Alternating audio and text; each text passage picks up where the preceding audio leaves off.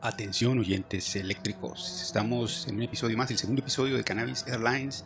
Ha pasado poquito más de una semana desde el primer episodio que lo pueden encontrar en Stitcher, en iTunes Podcast, en Google Podcast y también en Spotify eh, como Map Radio. Y ahí, y ahí encuentran, digamos, lo que es el primer episodio de Cannabis Airlines. También está en YouTube. Eh, del primero habían quedado unos, unos temas eh, por tratar. En este lo que, vamos, en lo que nos vamos a enfocar es un poquito la historia de la prohibición del cannabis que, bueno, hay muchos, se, puede encontrar mucho, pero por lo general en, inglés y lo que se encuentra en español es muy, muy, muy general. También vamos a escuchar un poco este extracto de Oscar Chávez y luego eh, habla de una canción que vamos a escuchar y, él ahí explica el, porqué de esa canción que se le suele asociar con, con, con, otras cosas y me pareció muy interesante compartir esos puntos de vista de, de Don Oscar Chávez. En esta ocasión no nos acompañan el mítico Piro ni, y el terriblísimo, terriblísimo Quillos. Esperamos para el tercer episodio de Canales Airlines tenerlos tenerlos en cabina. Esta vez el, el vuelo es en, en, solitario. Ojalá se queden hasta el final. El programa está, está interesante y aquí, aquí los dejamos con, con este, este sentir de don Oscar Chávez.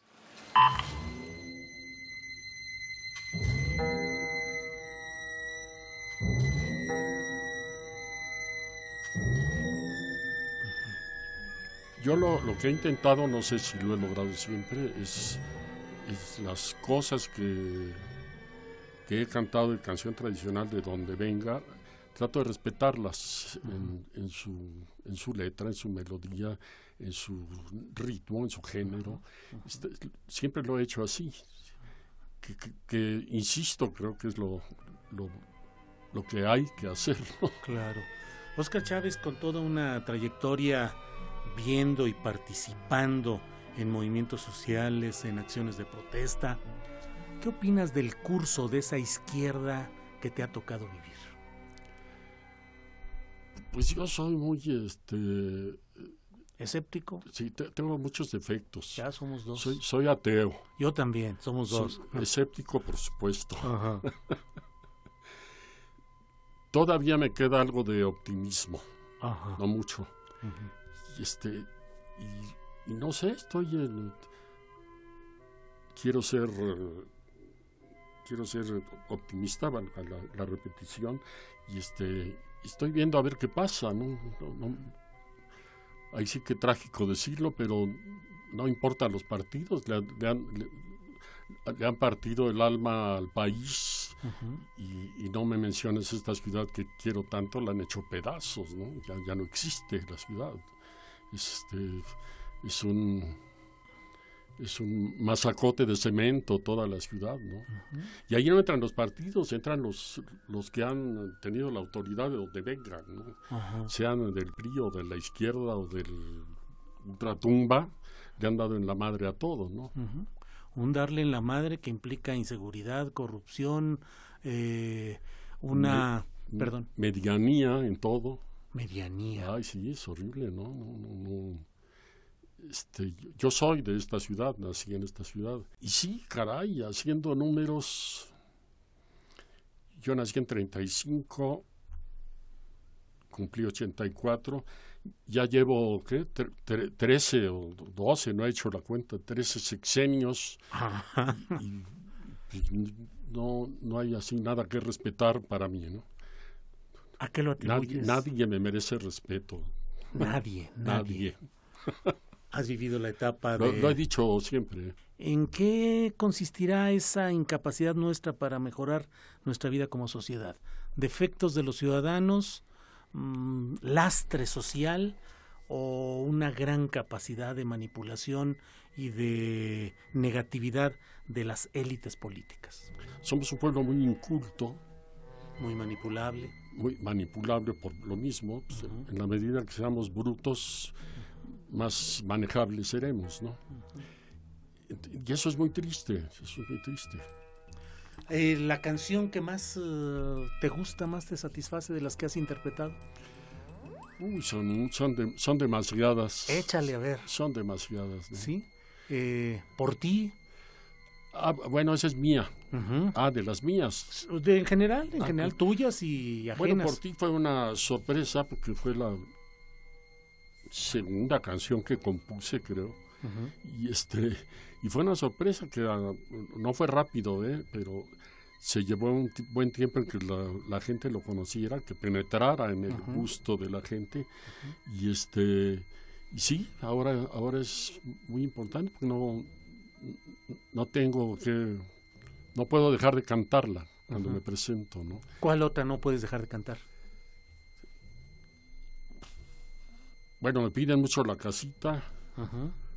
¿Cuál otra? Por razones políticas. Una vieja canción, una vieja canción de, de mi repertorio, una canción que tiene 150 años o más, eh, se llama La Mariana. Mm, una canción de también de más de 150 años, que es La Marihuana. Ah, claro. Es una canción política. Sí, claro. Una canción totalmente política contra eh, Santana. Contra el jalapeño este insigne. La de ya no puedo ni levantar la cabeza. Es la de marihuana. Sí, la neta es como, como, como era abogado de los de Santana. Ajá. Como pues era Sansón para la marihuana. Que era, que era un Sansón, para, la marihuana. Así es. Pero es curioso, la gente piensa que yo la cantaba por cuando la grabé, me la censuraron. ¿A poco porque creían que era de Carlos Santana o qué? No, no, me la censuraron porque pensó, pensaron que era por la droga, ¿no? Por, ah, la, mota, pues. este, y no, yo, yo no la grabé por armar escándalo con la marihuana, la grabé porque era una canción política. Y claro, y el que se ríe se lleva, ¿no? Pues sí. Pues sí. Entonces me la censuraron. Ajá. Y, y, le pusieron un sello, estaba yo en Polygram. En Polydor salían los discos. le pusieron el sello de censurado. Y, este, y cuando le pusieron el sello se vendió más, ¿no? Pues claro. Entonces le volvieron a dejar marihuana. Todo lo prohibido es más... Uh,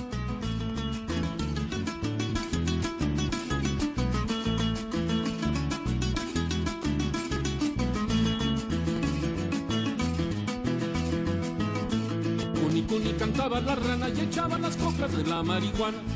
Cuni cantaba la rana y echaba las coplas de la marihuana.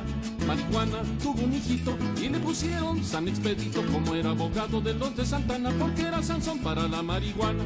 Marihuana tuvo un hijito y le pusieron San Expedito como era abogado de los de Santana porque era Sansón para la marihuana.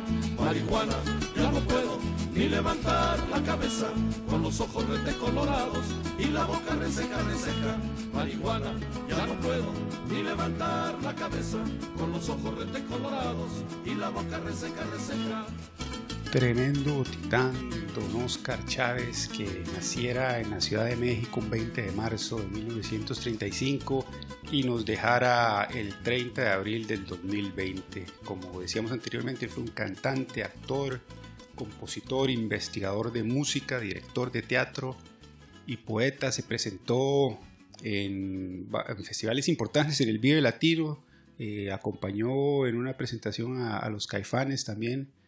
Eh, de hecho, el seudónimo de él era El Caifán, el, el Caifán Mayor. Entonces, pues sería, sería bueno que que le, que le pongan atención a la entrevista completa que salió en la octava, dura nada más 50 minutos.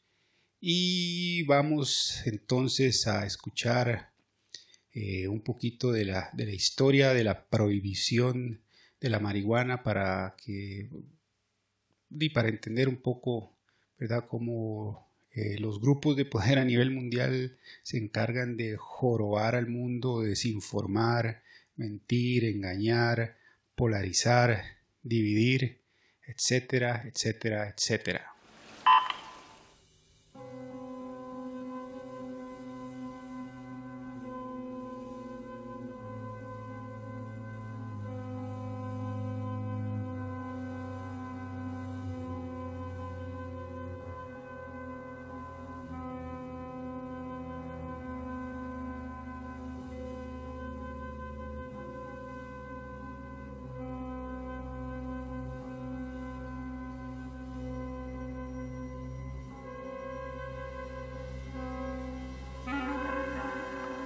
Que es ilegal consumir marihuana si múltiples estudios han confirmado que sus efectos son menos dañinos que los del consumo de tabaco para el organismo humano y que sus consecuencias sociales son notablemente menos negativas que las del consumo del alcohol. ¿Por qué se prohíbe el cultivo de esta planta si está comprobado que puede aportar múltiples beneficios desde un plano medicinal hasta la manufactura de productos imprescindibles como el papel, la ropa, o incluso proveer de elementos necesarios para la construcción y la gastronomía. Repasamos algunos datos históricos que ponen en evidencia el valor que otorgaban las sociedades a esta planta previamente a su prohibición. La mayoría de estos datos que corresponden a Estados Unidos, ya que este país fue el principal promotor de su prohibición a nivel mundial. Pueden verificarse a través de fuentes de conocimiento tradicionalmente legitimadas como la Enciclopedia Británica, la cual, por cierto, durante 150 años fue impresa en papel de cáñamo.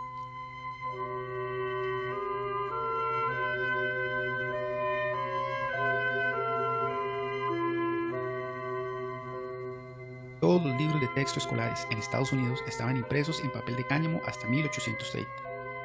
Los primeros mapas, Biblias e incluso la Constitución estadounidense fueron impresas con papel de cáñamo. En algunos estados del país era obligatorio el cultivo de cannabis en los siglos XVI y XVII, debido a los enormes beneficios que esta planta implicaba como materia prima. El cáñamo fue fundamental para la navegación durante siglos, ya que 90% de las cuerdas que se utilizaban en esta práctica eran elaboradas con este material. Previamente a la introducción del algodón en 1820, 80% de la ropa y telas en general eran elaboradas a partir de esta planta. Los primeros registros de cultivo de cáñamo datan de hace por lo menos 5.000 años en la antigua China. La mayoría de las obras de Rembrandt, Van Gogh, Monet y muchos otros se pintaron sobre canvas hechos a base de cáñamo. En 1916, el Departamento de Agricultura de los Estados Unidos predijo que para 1940 todos los libros serían impresos en cáñamo, lo cual implicaría que no se tendrían que talar más árboles. Está confirmado que una hectárea cultivada con cáñamo produce cuatro veces más papel que la misma área plantada con árboles y que el proceso de extracción requiere entre 4 y 7 veces menos esfuerzo en maquinaria, lo cual se traduce a su vez en menor contaminación. Algunas de las pinturas y barnices de mayor calidad eran elaboradas a partir de la semilla de la cannabis hasta 1930. Henry Ford construyó su primer modelo de automóvil utilizando cáñamo como principal materia prima y estaba diseñado para operar con combustible también generado a partir de esta planta. Volvemos al tema de la criminalización. La criminalización de la marihuana en Estados Unidos tuvo sus primeros antecedentes en 1906, en el Distrito de Columbia, con la primera regulación en torno al cultivo de esta planta. Posteriormente siguieron Massachusetts 1911, Nueva York 1914 y Maine 1914, mientras que en 1913 California pasó la primera ley de prohibición de marihuana y Wyoming 1915, Texas 1919, Iowa 1923, Nevada 1923, Oregon 1923, Washington 1923, Arkansas 1923 y Nebraska 1927 le siguieron a esta ley de prohibición. Ya en 1932 se creó el Uniform State Narcotic Act para invitar a los gobiernos estatales a que se unieran sin excepción a esta campaña nacional por criminalizar o al menos regular el uso de marihuana.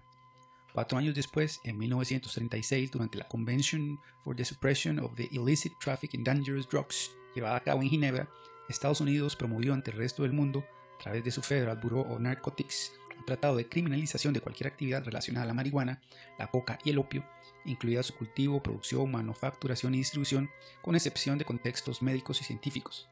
El artículo de esta convención invitaba a todos los firmantes a castigar severamente en particular con penas que implicaran la privacidad de la libertad, a toda aquella persona que se involucrara con estas actividades neo-ilícitas. Sin embargo, muchos países presentes se negaron a suscribir ciertos apartados del tratado y los Estados Unidos, principal promotor de la convención, se negó a firmar alegando la flaqueza del resto de las naciones, sobre todo en asuntos relacionados a la extradición y la confiscación de bienes ligados al tráfico de drogas.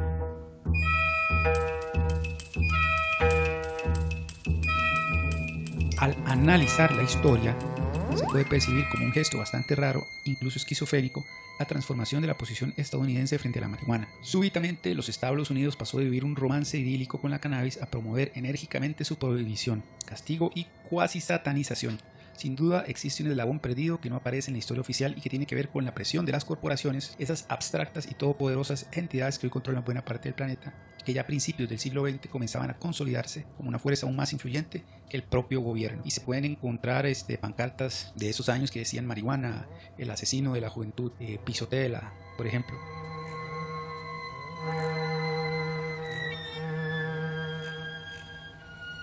Corporaciones versus cannabis. Como podemos ver, la cannabis es una planta flexible, multifacética y con diversas cualidades. De ellas se pueden generar desde combustibles y aceites comestibles, hasta ropa y todo tipo de telas, pasando por cuerdas y por supuesto papel. Sin embargo, precisamente estas bondades de la planta eran las que más incomodaban a las corporaciones que estaban monetizando frenéticamente mercados como el del abastecimiento de papel industrial, el algodón y los hidrocarburos. Al parecer, en un principio fueron principalmente dos corporaciones las que se volcaron por completo para promover la prohibición de esta planta. DuPont y la Hearst Company, propiedad de William Randolph Hearst, personaje en quien se inspiró el film de Citizen Kane, que es muy bueno y tienen que verlo, un clásico. El banquero Andrew Mellon, quien se convirtió en el tesorero del gobierno del presidente Hoover, era uno de los principales inversionistas de DuPont, actualmente una de las mayores corporaciones del mundo, y que en la época de 1920 a 1940 estaba consolidándose en el negocio de los petroquímicos y de los polímeros. Para ambas ramas de mercado, el cannabis resultaba una seria amenaza, pues de esa planta podían derivarse tanto fibras naturales que redujeran el consumo de nylon, uno de los productos clave de DuPont en esos años, como de combustible vegetal que amenazaba su apuesta por los hidrocarburos. En ese sentido, DuPont tenía claro que una de las premisas de su estrategia de mercado tenía que anular la presencia del cáñamo. Siendo secretario del Tesoro, Mellon influyó para que su sobrino Harry Anslinger fuese nombrado en 1930 como el primer comisionado del Federal Bureau of Narcotics. A pesar de que el cabildeo en contra de la cannabis ya llevaba poco más de dos décadas, lo cierto es que no fue hasta que Anslinger llegó al FBN cuando la verdadera guerra comenzó. Por otro lado, la industria que se sentía gravemente amenazada por la presencia del cáñamo era la papelera. La Hertz Company controlaba buena parte de la producción de papel e incluso era el principal proveedor del área de productos de papel de la hoy multinacional Kimberly Clark. Hearst, un despiadado hombre de negocios, no tardó en darse cuenta, al igual que Dupont, de la necesidad de eliminar el cáñamo del mercado y, junto con otros empresarios, presionó al gobierno a través del FPN para que se criminalizara por completo el cultivo de esta planta. Incluso Hertz, el legendario magnate de los medios impresos, puso a disposición su ejército de diarios para promover una campaña cultural en contra de la cannabis y como parte de esta iniciativa se adoptó por primera vez el nombre de marihuana, una palabra con fonética recordable, breve y precisa para designar a esta ahora diabólica planta, por cierto, un término que hasta entonces era solamente utilizado en el argot popular de México. Otro actor que desempeñó un papel fundamental en este proceso fue la ya entonces consolidada industria del tabaco. En esa época, la cultura americana ya había adoptado integralmente el consumo cotidiano de cigarrillos, sin embargo, las grandes tabacaleras habían comprobado que el consumo de tabaco entre la población que fumaba cannabis era menor que en aquellos que solo consumían su producto. Por otro lado, los fumadores de esta planta jamás se someterían a un mercado industrial, ya que era relativamente fácil cultivarla de forma casera y autoabastecer su consumo personal sin recurrir a una marca industrial. Por el contrario, la siembra de tabaco era mucho más compleja y requería de una extensión de tierra suficiente para cultivarse y no solo de un par de macetas. Tomando en cuenta esto, y ante el poco futuro comercial que se percibía en el rubro del cannabis, las grandes tabacaleras no dudaron en apoyar la cruzada en contra de la marihuana. Finalmente, no podemos dejar de mencionar a la siempre oscura industria farmacéutica, conocida como el Big Pharma, y que consciente de las propiedades medicinales que la marihuana ofrecía a la población, también la percibió como una amenaza contra sus intereses comerciales. Se tienen confirmados múltiples beneficios médicos que contiene la cannabis, entre ellos el combate al glaucoma, ayudar a la prevención del Alzheimer, reducir el dolor del síndrome premenstrual entre las mujeres, por mencionar solo algunos. Contra todos estos males, el Big Pharma ha desarrollado medicamentos sintéticos que en muchos casos han probado ser menos efectivos, o al menos mucho más costosos que tratarlos con marihuana. De hecho, esta misma postura de las farmacéuticas alude a un fenómeno actual con la campaña que busca volver ilegal el uso de plantas medicinales en Europa como sustituto de medicamentos. Aunque no ha sido comprobado, se dice que Anslinger se reunió con algunos de los más poderosos empresarios del momento, entre ellos obviamente representantes de las tabacaleras, DuPont y el propio W.R. Hearst, para pactar una guerra frontal contra la marihuana y diseñar una campaña mediática que imprimiera en el imaginario colectivo una nueva idea. La marihuana es una planta nociva para la salud y para la sociedad, y su consumo, cultivo y distribución debe ser tenazmente descalificado, denunciado y perseguido. A continuación, se instauró una de las mayores cruzadas de manipulación mediática en la historia. Decenas de diarios se empeñaron en destacar los horrores de la marihuana y la población aprendió que esta planta era responsable directa de todo tipo de sucesos negativos, desde asesinatos y accidentes automovilísticos hasta la pérdida de moral.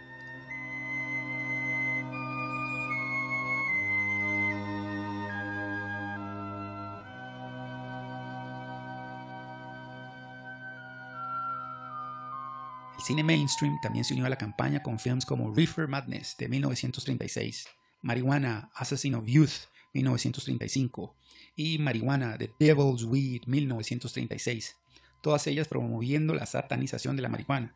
Y, aunque lo hacían de una manera que hoy nos parece cómica o altamente caricaturesca, lo cierto es que fue una movida bastante eficiente para generar una percepción profundamente negativa entre la población. Básicamente, el discurso giraba en torno a conceptos bastante rudimentarios, pero que para la sociedad de aquel momento fueron más que suficientes.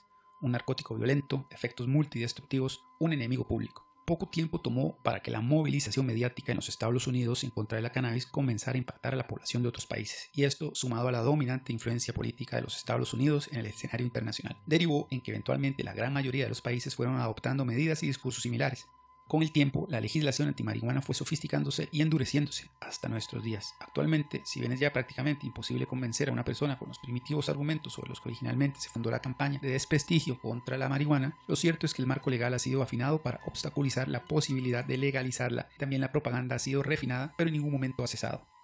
Con el tiempo se sumó un nuevo personaje a las lúgubres agendas detrás de la criminalización de la marihuana, la enorme cantidad de dinero generada a través del narcotráfico y sin ir tan lejos como considerar algunas teorías que afirman que detrás de este mercado, a fin de cuentas, se encuentra una monumental red de lavado de dinero orquestada a partir de instituciones como la CIA o el Vaticano, lo cierto es que es en un sistema completamente volcado al mercado en donde la conveniente o nociva naturaleza de un fenómeno social o medioambiental se mide exclusivamente a partir de un criterio financiero. Resulta objetivamente obvio que el gran mercado de drogas alrededor del mundo a fin de cuentas no debe molestar a los principales promotores de este sistema, gobiernos, corporaciones e instituciones religiosas. Las radiografías históricas en torno a la criminalización de la marihuana tal vez no contribuirían significativamente a que se rediseñe la posición legal frente a esta planta, pero al menos sí favorecen el equilibrio en la percepción cultural que hemos forjado a través de lo que nos enseñan en la escuela, en las cínicas campañas antidrogas y en las películas mainstream.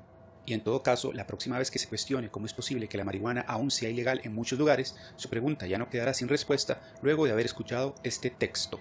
Charlie Charlie Alfa Alfa Golf autorizado a Quito vía ruta plan hacienda para nivel de vuelo inicial 060 pista 03 mantenga rumbo de pista sonado aviso transponder 1462 bueno eh, pura vida a todos los que llegaron hasta el final de este segundo episodio de Cannabis Airlines. Agradecer a STO Balance Board Politico Skateboarding en Alajuela a Nacional Skateboarding y a Map Radio que hacen posible este, este espacio de Cannabis Airlines en su segundo episodio. Importante buscar a, a los proyectos que he mencionado anteriormente en redes sociales, los encuentran en Facebook y en Instagram. Ya están, ya vienen de camino unas gorras de Cannabis Airlines y van al Instagram de Nacional, ahí pueden ver unas imágenes de lo que son las gorras de, de Nacional, una negra y otra que tiene el frente blanco con la malla negra atrás, visera negra y el, la underbrim que le dicen los gringos es es amarillo, esa es una muestra de las gorras que vienen, también en una historia de, en una publicación, perdón, en una historia de Instagram, ahí pueden ver eh, lo que es el perfil de una gorra de, que va a traer el, el parche, el logo de Cannabis Airlines, es una gorra azul, azul oscuro, de, con, con malla, entonces ahí, ahí pueden ahí se pueden tirar un taquito de ojo, como dicen en México, de esas gorras que se espera estén aquí ya en, en diciembre. Entonces, otra vez agradecerles, eh, buscar en redes Instagram y Facebook a los proyectos que hacen posible este espacio. También, si quieren ver un poco de lo que, de lo que fue el primer episodio, está, lo encuentran en Stitcher, en iTunes Podcast, en Google Podcast, también en Spotify y en YouTube, en el canal de YouTube de Nacional. Ahí encuentran el, el primer episodio de Cannabis Airlines. Entonces, de pura vida y hasta el próximo vuelo. Cambio y fuera.